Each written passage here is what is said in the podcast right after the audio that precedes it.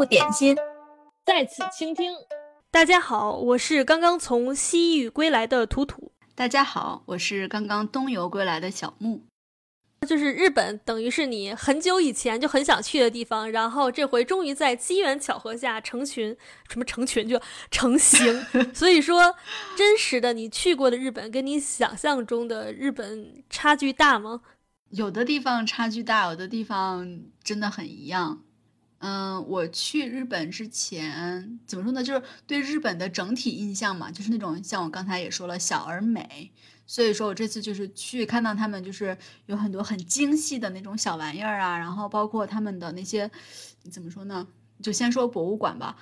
呃，我都一点都不喜欢他们的博物馆，因为他们博物馆里面的东西，就是你去过就随便在国内去一个博物馆，可能都比他们的东西要有看头，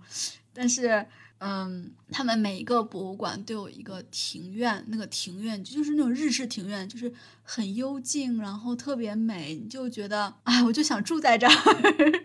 那种感觉。所以说我我真的觉得日本博物馆。它那个门票是是那个庭院，肯定那个钱是算在里面的，嗯，但是我觉得为了那个庭院去也很值得，所以说就是，嗯，这算是庭院这部分是超出我的期待，然后博物馆这个部分是没有达到我的期待。然后关于吃呢，怎么说呢？就是我个人其实不是一个对吃那么有研究的人，但是不知道为什么我去之前就很很期待。日本的吃的，我就觉得，嗯，我很喜欢他们的那个理念，就是当季当地的，就是这个食材，我就觉得哇，他们真的是很珍惜他们的食物，很爱他们的厨艺，就是这种啊。但是这个其实跟味道也没有什么关系，因为我去了之后发现这个味道，比如说我吃了很多种拉面，其实都不是很喜欢，可能是因为我已经习惯了这种改良版的 拉面。所以说，对日本真正的拉面也不是很喜欢。然后那个寿司，我可能也是因为吃惯了这种改良版的寿司，我他们那些那些生鱼片我都咽不下，就是都都嚼不烂，我都直接咽下去的。所以我都不知道我吃的啥。然后就是吃吧，就是大概就是这种感觉，就是好像我的中国胃其实是不能适应，就是日本的这种。饮食风格吧，啊，但是但是我在日本的，比如说那些居酒屋，我倒是真的让我很畅快，就是喝酒啊，然后吃就一串一串一直吃一直吃。当然他们有很多我不吃的内脏啊，什么大萝卜之类的，嗯，但是总总体而言，我觉得在吃这个方面，在居酒屋我是最开心的。然后还有对，还有我最最最最最重要的，我去日本是图个啥？不就是我是个。超级柯南粉吗？其实也不是超级，就是我还挺 喜欢柯南的。然后我专门安排了一天去柯南小镇，其实挺失望的，因为这个小镇怎么说呢？也我也不能说它虚假广告吧，因为毕竟它广告加上那些我之前看的，呃，那些旅旅行博主的视频里面，他们的那些东西确实是都有。但是你就发现这个地方，它就是除了这个，其他再也没啥了，就是一个特别荒芜的小镇，就啥都没有，就是基本上也没有基础设施建设，就是就是一条路，然后上面有好多窨井盖儿，当然窨井盖上都是柯南，然后就有一个图书馆吧。也没开，所以我也不知道它这个这个 设施怎么样。然后，然后还有就有一家书店，我当时想的就是随便的一家书店，就去看看嘛。进去之后就发现是那个那叫什么，我都不知道是招仓还是朝仓书店，就是青山刚昌给他画了好多那个柯南的原画，然后放在那儿的。我就发现啊，这么小的书店原来是其实还挺有名的，可能也不是挺有名，只是青山刚昌跟他关系好，也可能是因为没有第二家书店。我也不知道，然后你就整个小镇，就所有的东西就是柯南，柯南一直是柯南，没有一点自己的东西。然后那些柯南的东西吧，确实还挺好的，比如说什么博物馆啊，你可以看那些东西，你可以看青山刚昌他是怎么从呃从一个小不点儿到现在他的工作室怎么样，然后柯南的一些东西啊都在里面，你可以嗯。嗯，就里面有一些，比如说柯南里面出现的一些杀人手法，你可以自己试一试。这个还挺，这个还挺有意思的。你 你的发言为什么总是这么危险？你的发言总是这么危险。我要提醒你一下，哎，这搁以前我还能捞你一把，我马上就不是律师了，我已经不能捞你了，已经失去了一个这样可以免费法律援助的朋友。我换一种说法，就是比如说怎么样制造密室啊，假的密室，怎么样就是 制造鬼影啊，像这种东西，就是还挺有意思的。你就会，如果你真的是一个就是老粉嘛，你就会立刻知道，哇，这个是哪个哪个案件里面的，你就会觉得啊，好怀旧，就一下还挺好的。但是你出了那个那个馆的门，就是商店，出了那个商店，它就是一条荒芜的路，就什么都没有，就是那个大卡车呼啦呼啦跑过来跑过去的，就是啥也没有，就除了那个就是，就是就是真的像荒漠一样。但是那个地方呢？又盛产西瓜，然后那一天又很饿又很渴，那个大太阳，嗯，就是在路边吃了一个西瓜，那个是我人生中不能说我人生中吧，就是是我整个日本行程中 吃的最甜的一个西瓜，就觉得哇，这个小镇的魅力就在于这个西瓜，反而那个柯南就是好像 就是涂了一层漆一样，就里面就是一个有点像朽木的那种感觉，但是这个西瓜呢，就是。好像你这个木头上长出了一颗新芽一样，就觉得啊，这个 还是能够让人觉得啊，感觉很舒服。好的，来的也算是值吧，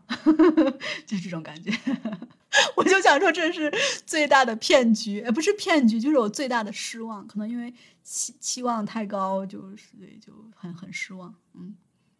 嗯，好了，我来吐槽了。我想说，你看的那个小镇上跑来跑去的大卡车，可能是他们在为犯罪做准备。他们可能想要测量 从银行到他们准备藏钱的仓库之间最快可以用多少时间 开到。要是这样都好了，我都一个银行也没有见到，我都怀疑他们是不是只有那种什么乡村储蓄所。然后说一下西瓜。嗯，那是因为你没有吃过新疆的西瓜。哎，不过说到这里，就是以前看很多都说啊，什么日本的水果多么多么好吃，后后来我就说，尤其说什么日本的国产多么多么好吃。我去了日本以后，可能是因为我没有吃过，吃到他们说的那么那么贵的什么青王葡萄，那么贵的那个什么草莓，反正我吃了以后，我觉得。OK，OK，OK，Fine，就是就是这种感觉，就是我觉得是日本人自己没有吃过好的，真的是。如果他们要是去过新疆，去吃新疆那里的葡萄、西瓜、甜瓜，那才叫好吃好吗？我还有一点忘了说了，就是你说博物馆这个问题，就其实，在日本博物馆我倒是没有怎么逛啊，但是我逛了很多的美术馆，我真的超级喜欢美术馆。就是日本的美术馆，我觉得策展在我心目中是一流的。你去了哪个美术馆啊？我去了那个国立西洋美术馆，然后就是你就能够很明显的感觉到日本人真的太会营销了。比如说像印象派吧，就是其实你说印象派为什么？嗯，怎么说？现代艺术有这么多流派，为什么印象派如此的那么深入人心，或者说至少深入中国人人心呢？那是因为日本人炒作的好啊，对吧？就是像那个莫莫奈的那个睡莲，他画了那么多幅，然后你你去国立美术馆就能，国立西洋美术馆你能看到很多，对吧？还有什么梵高啊、雷诺阿，就是日本他们那个时候日本财力雄厚，买了很多，而且本身就是日本的浮世绘对印象派或者说对。呃，当代那个当代当代美术影响很大，对欧洲那边影响很大，所以他们就是怎么说，互相成就，互相炒。但你再看看这方面，就感觉很好。然后我记得我当时在国呃那个美术馆是看了一个关于立体主义的展览，他是就是他为了策划这场展览。他真的是去借展借了很多，而且他会就是整个布展，他给你那个导览嘛，你就能够看到哦，就是各个流派，然后怎么什么这个流就是怎么流变啊，这样发展就感觉哦太棒了。然后当时我还去三菱美术馆看过一场拉斐尔前派的美术展，也是就是他。他为了一个三菱，他本身只是一个财私人财团，不是说那种举国家之力的那种的。但是他为了他这个展览，也是策展策的超级棒。就是如果你要是很爱看美术展的话，你就会非常享受。就是光在东京有那么多美术馆，我我感觉如果是给我足够的时间的话，我就看美术展，我就能看个俩月。我觉得日本就是怎么说呢，做什么事情要把它做好的这个劲头，还是让人觉得挺厉害的。嗯，反正就是至少在美术展上是，就是美术展真的策，我就觉得策展策展理理念特别好，就是跟跟在欧洲看美术展的感觉还不一样，就是欧洲美术展就感觉，因为那个画都是怎么说，什么给国王公爵画的嘛，就是那种啊堆满了，啊堆满了，就是这样的感觉。那我们说了这么多日本，那你的这趟旅行呢？你之前有什么期待吗？然后后面有受到什么惊吓，或者得到什么惊喜吗？嗯，就是还挺惊惊喜的，惊吓倒没有什么吧。就是感觉新疆是一个呃，或者说甘肃西北是一个既刻板印象又很突破刻板印象的地方。就是是去甘肃之前，你应该是去过甘肃哈。我想象中的甘肃就是很干，然后到了去了以后就哦，又很素。我就觉得甘肃挺意外的，还挺绿的。但是就是很有的地每个地方不一样，比如说像，比如说像兰州，就是从北京到兰州的话，就是，嗯，我当时去兰州，我是选择坐卧铺，然后就是当你睡睡到第二天醒来，你看到外面的世界的时候，说哦，这个地方果然很果然很甘肃，外面什么全是黄土啊那种的干干的样子，然后包括那个黄河的颜色，你就哦好甘肃。但是当你去了，比如说像张掖啊、还武威啊，你说哦，原来原来甘肃也有这么绿的地方，就是这种这种感觉。然后，但是但是我觉得，就是像西北或者像任何这种干干的地方，它那些城市当然就都是在绿洲上面发展起来的吧，所以就是也是应该是应该是这样，嗯。但但是绿洲也有不同的等级嘛，比如说像和田，和田说是绿洲，你知道和田整个城市就是蒙着一层灰，就是哪儿哪儿都是土，哪儿哪儿都是土，就是土土都觉得好土啊，literally 土。啊，还有一点就是人和人的关系，就是怎么说，曾经一度内地跟新疆的关系不是很好嘛。然后就很多人说，就是，而且我不知道你小的时候有没有这样的印象，就是，嗯，城市里会有很多这种新疆餐厅，然后你有的还有卖什么切糕的呀什么的，你就有点会怕怕他们，对吧？嗯，反正就是因为看新闻，他们就老说什么，那不是小时候那个什么发糕，那个什么事件，嗯、是不是叫切糕？嗯、切糕不是发糕，发糕是蒸的。个切糕就觉得好吓人。嗯 对，但是但是真的到了新疆，尤其是到了南疆以后，我就我就几乎天天都想哭，你知道吗？就觉得特别感动，就就是觉得，嗯，怎么说，就是大家人都好好，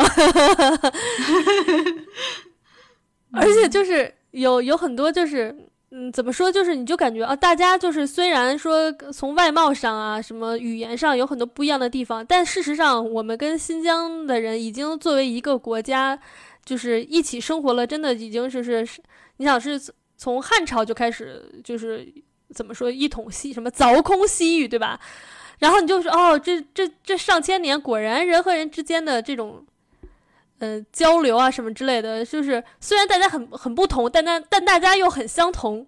哎，有一点我觉得很有意思，哎，就是接电话。你知道，就是不是说中全中国人接电话是比较特别的，中国人接电话会说“喂”，对吧？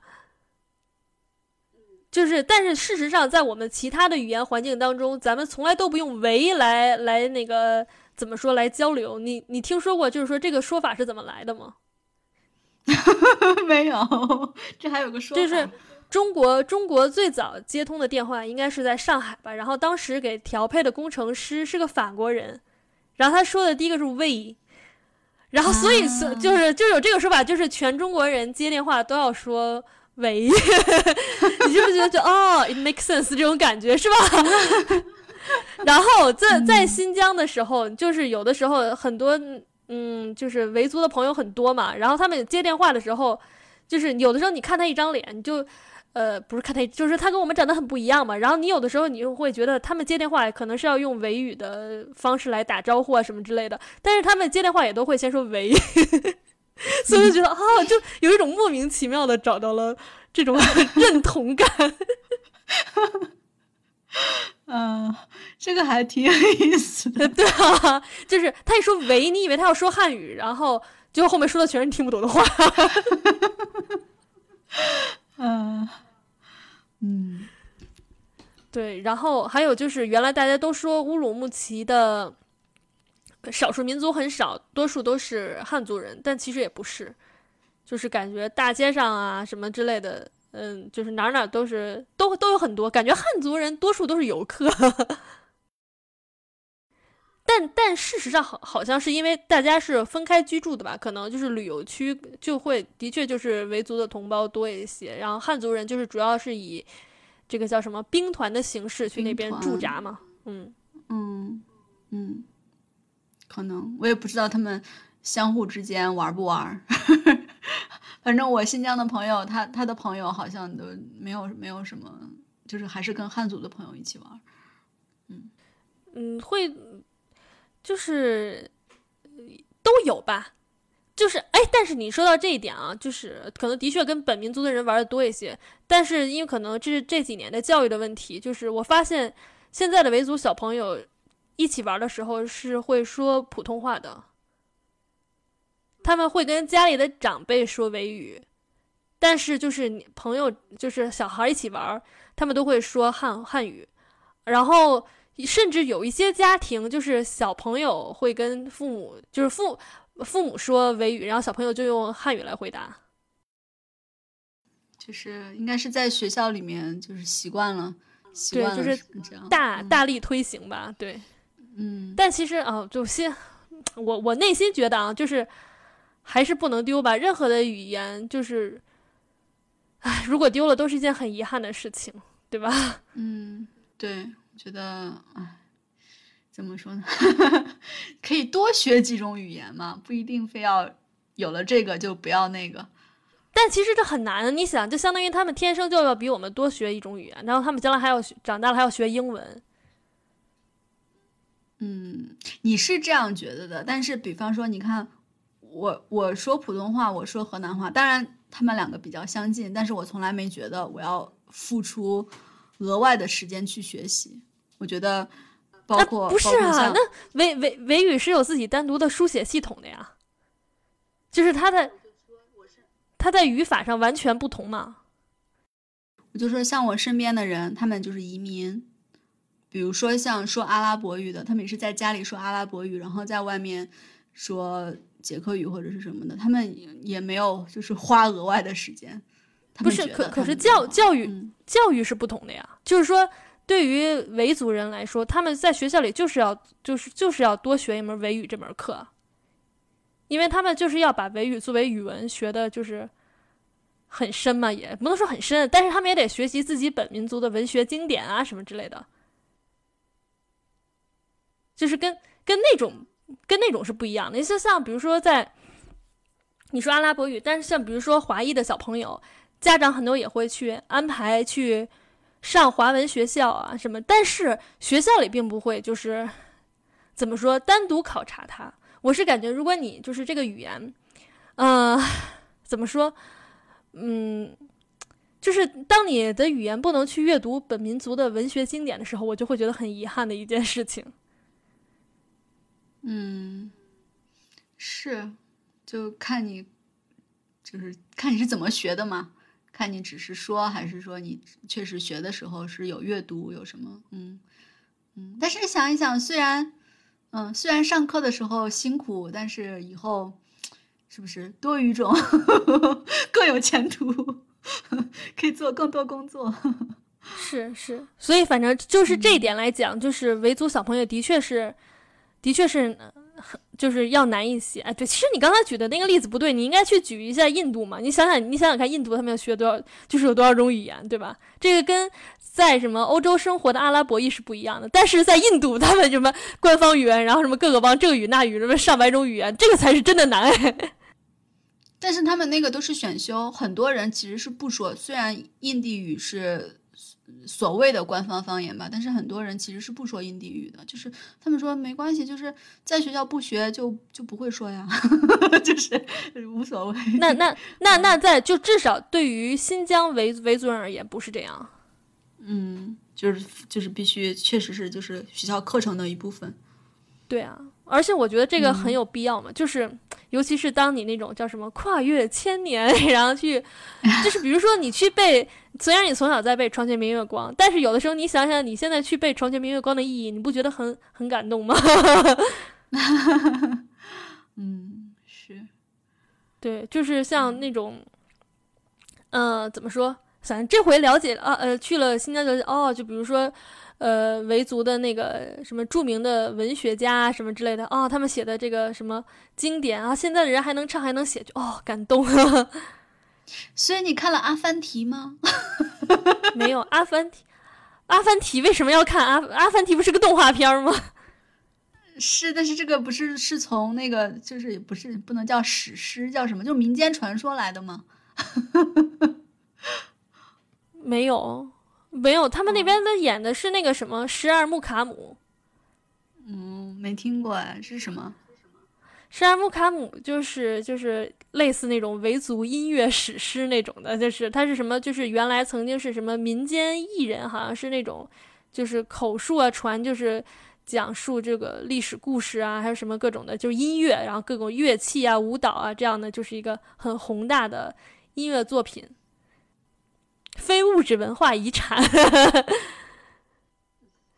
所以就是说，就是说，这就是怎么说？这就是语言作为普通交流工具以外的事情。就是像你说，比如说，对对，就是说像比如说，呃，你说什么呃，阿拉伯移民来到了欧洲，但是他们可能就是。呃，没有不再去正规的学校去学这个语言，那他可能就没有办法去参透本民族的某一些音乐呀，这种文学，就是里面这种另外一层的感动的事情了，而是纯粹作为一个工具了。嗯，对，而且可能很多人慢慢的就随着他们怎么说身份认同的一个变化，可能他们更多的觉得自己是欧洲人，然后可能说也说的不是很好，可能对本民族的一些，比如说传统啊，一些文学也不会感兴趣。嗯，就是还蛮可惜的。但是怎么说呢？我觉得作品还是作品，可能不是，嗯，因为移民毕竟是一个特殊的群体嘛，我们也不会把希望真的寄托 在他们身上。但是只要能够有这样一群人，不管他们是在国内还是国外，就是能够珍惜这种传统，就真的静下心来能够去研究，就觉得还是就是挺让人感动的。嗯，哎，那我倒不会这么觉得，哎，我觉得我我不觉得移民是什么，就是人类历史一直就是一个不断融合的，就是不断从这迁，从那迁，迁来迁去。而且事实上有很多，哎，就是不同的保存方式啦。就比如说像那个咱们之前咱俩聊那个屈卢屈卢文，其实屈卢文最早是印度在说，印度什么贵霜帝国是叫贵霜双贵贵霜吧，贵然后后来就是嗯贵霜他们自己不说了，但是到了精绝古国，他们就在说，他们在使用这个语言，然后记录很多事情。所以其实，呃，怎么说，嗯、哎，就是这个东西，如果这个语言能够再活学活用，就而不只是只是说问好啊这种，就是能拿它来书写书写一些作品啊，你就会觉得哦，它就能能承载一些其他的更厚重的含义。就就挺好的，就是这个这个语言还活着，但是当然现在屈伦已经死了，就就是就是这种感觉。但是活过就就是能留下痕迹。嗯爱对就是过我我觉得很很很多很多语言它已经死了，也没有留下什么痕迹，就是这种的就觉得好可惜嘛，就是嗯，但是只要它有留下一些，嗯，怎么说呢？不管是书籍也好，还是一些铭文啊，还是什么，就是或者哪怕只是一个非就是少数族裔，哪怕只有几个人还在说，你就觉得啊，嗯，爱过有过，爱过，嗯。就就是很很神奇事情。然后就是还有说，你说身份认同这个事情，我也觉得就是在新疆生生活的汉族人就有一种啊、就。就是一种很强的身份认同感，然后我就忽然间觉得，就是我们对什么所谓身份认同这个东西，可能有点太执着了。就比如说像，嗯，就像我自己，比如说我是祖辈就是迁来北京的，我是我是爷爷奶奶姥姥姥爷从不同的省份迁来北京，但是我从小就不认为我自己是北京人。事实上，在我内心，我也有的时候我会觉得我是我爷爷祖籍这边的人，有时候我会觉得我是我姥爷祖籍这边的人，然后如果我说我又觉得我自己哪儿的人都不是。但我就是现在想想，这很重要吗？我去新疆的时候就遇到很多汉族人，然后他们说啊，我是土生土长的喀什人，汉族人。其实他也只不过是爷爷当年就是跟着兵团一起来，但是他就很就是说很明确的认为我就是新疆人。然后我就忽然间觉得啊，就是为什么我会有一种嗯。前置的印象，觉得敢说自己土生土长的新疆人就必须是维族人呢？必须是什么哈萨克族人呢？为什么要我为什么会有这样的想法？本来这个地方就是谁都可以来的，对吧？我们的身份认同难道要去拿一个地域去认同吗？就是啊，就是一种，就是就是觉得自己可能很很狭隘，就是呃，伴随着国家的出现，就是人和人之间的认同变成了。地域，但是现在整个世界又变成了一种新的交往方式。人和人，就是人对自己和人对对方的认同，应该也去用更更多元的方式去认同吧。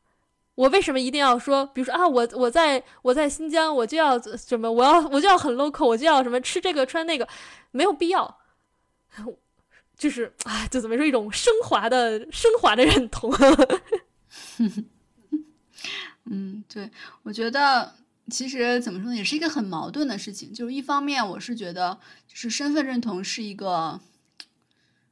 怎么说，就是一个我们自己造出来的陷阱，就是困住了我们自己。你说你认同你，你就是你在什么程度上认同？你是某一个国家的人，或者你是某一个人种，你是某国家的人，你还是某一个省份、某一个地域？就哪怕你就是在这个城市了，你还是你是这个区的，还是那个区的？你还是就是是不是？就是你你只要你想。就是强调你的身份认同，你就总可以把你的身份弄得越来越小，越来越确切。那么就好像是，就是把自己关在一个笼子里一样。就是我就是要靠这个来给我自己安全感。但是另外一方面呢，就是怎么说呢？这个世界就是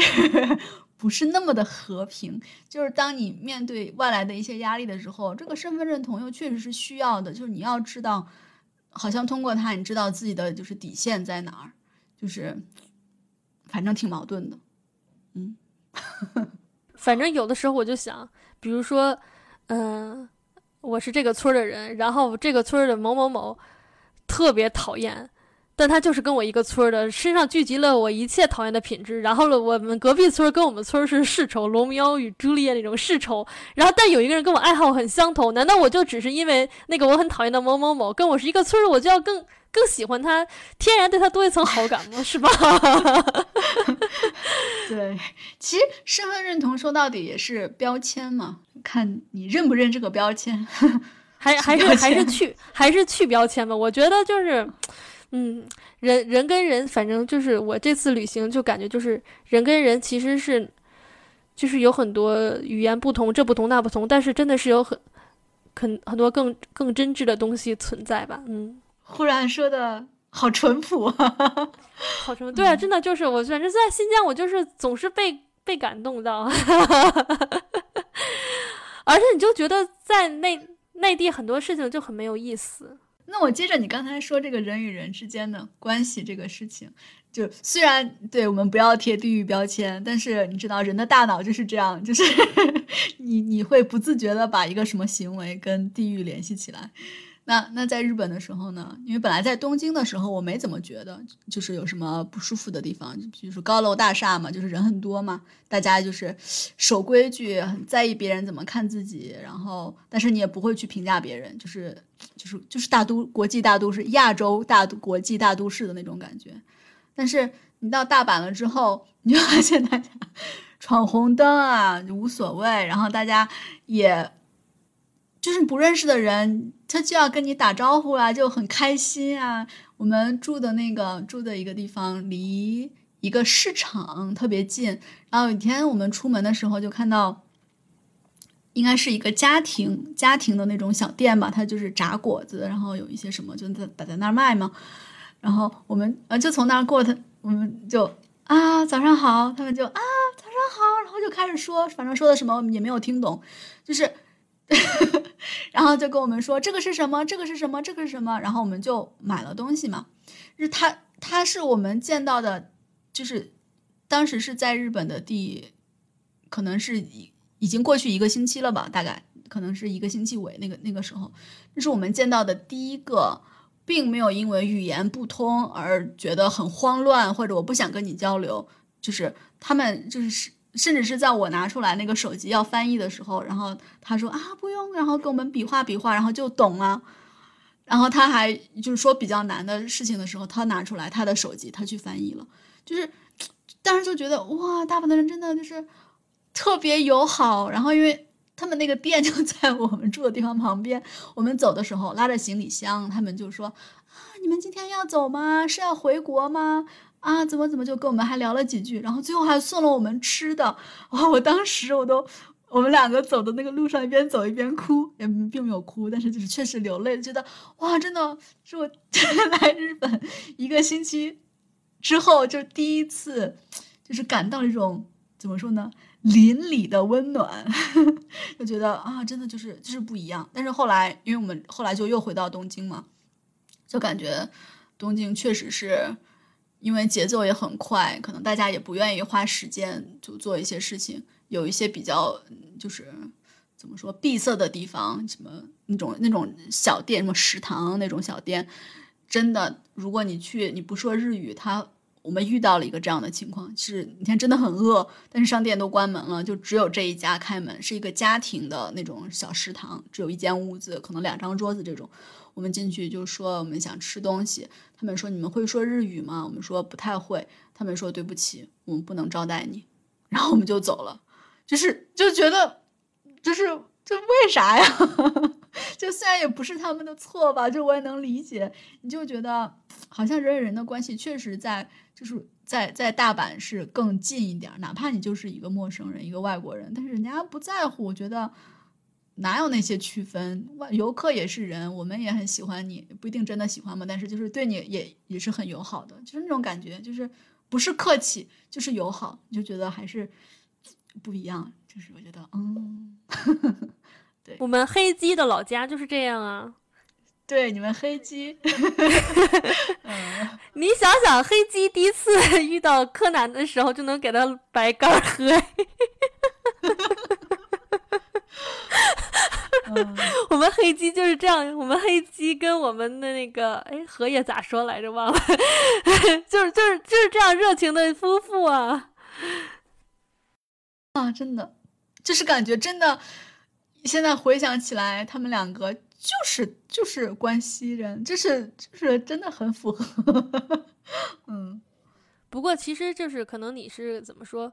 看看日剧比较少，不像我那种看日剧看多了就能非常的能够懂他们那种微妙的心，不能说我很懂啊，但是我能够从我的某种，嗯，就是某种我个人的想象当中去理解，就是日本本身就是一个很读空气的社会，你觉得大家很冷漠，但其实每个人内心都在默默的，就是各种评价，而且非常的在意这种。呃，就是日本人很抱团嘛，然后就是啊，你这个人要是不懂规矩啊什么之类的，或者说我跟你无法交流的话，他就会，嗯，很不接纳你。那个小食堂我还真的是不了解啊，但是，比如说你要像在日本去看有一些就是很日本的什么演出啊那种的，就是真的是给当地人看的。然后如果你不是什么熟人去引荐啊，或者说你不懂他们的话，他们就很不欢迎你。他们就觉得你不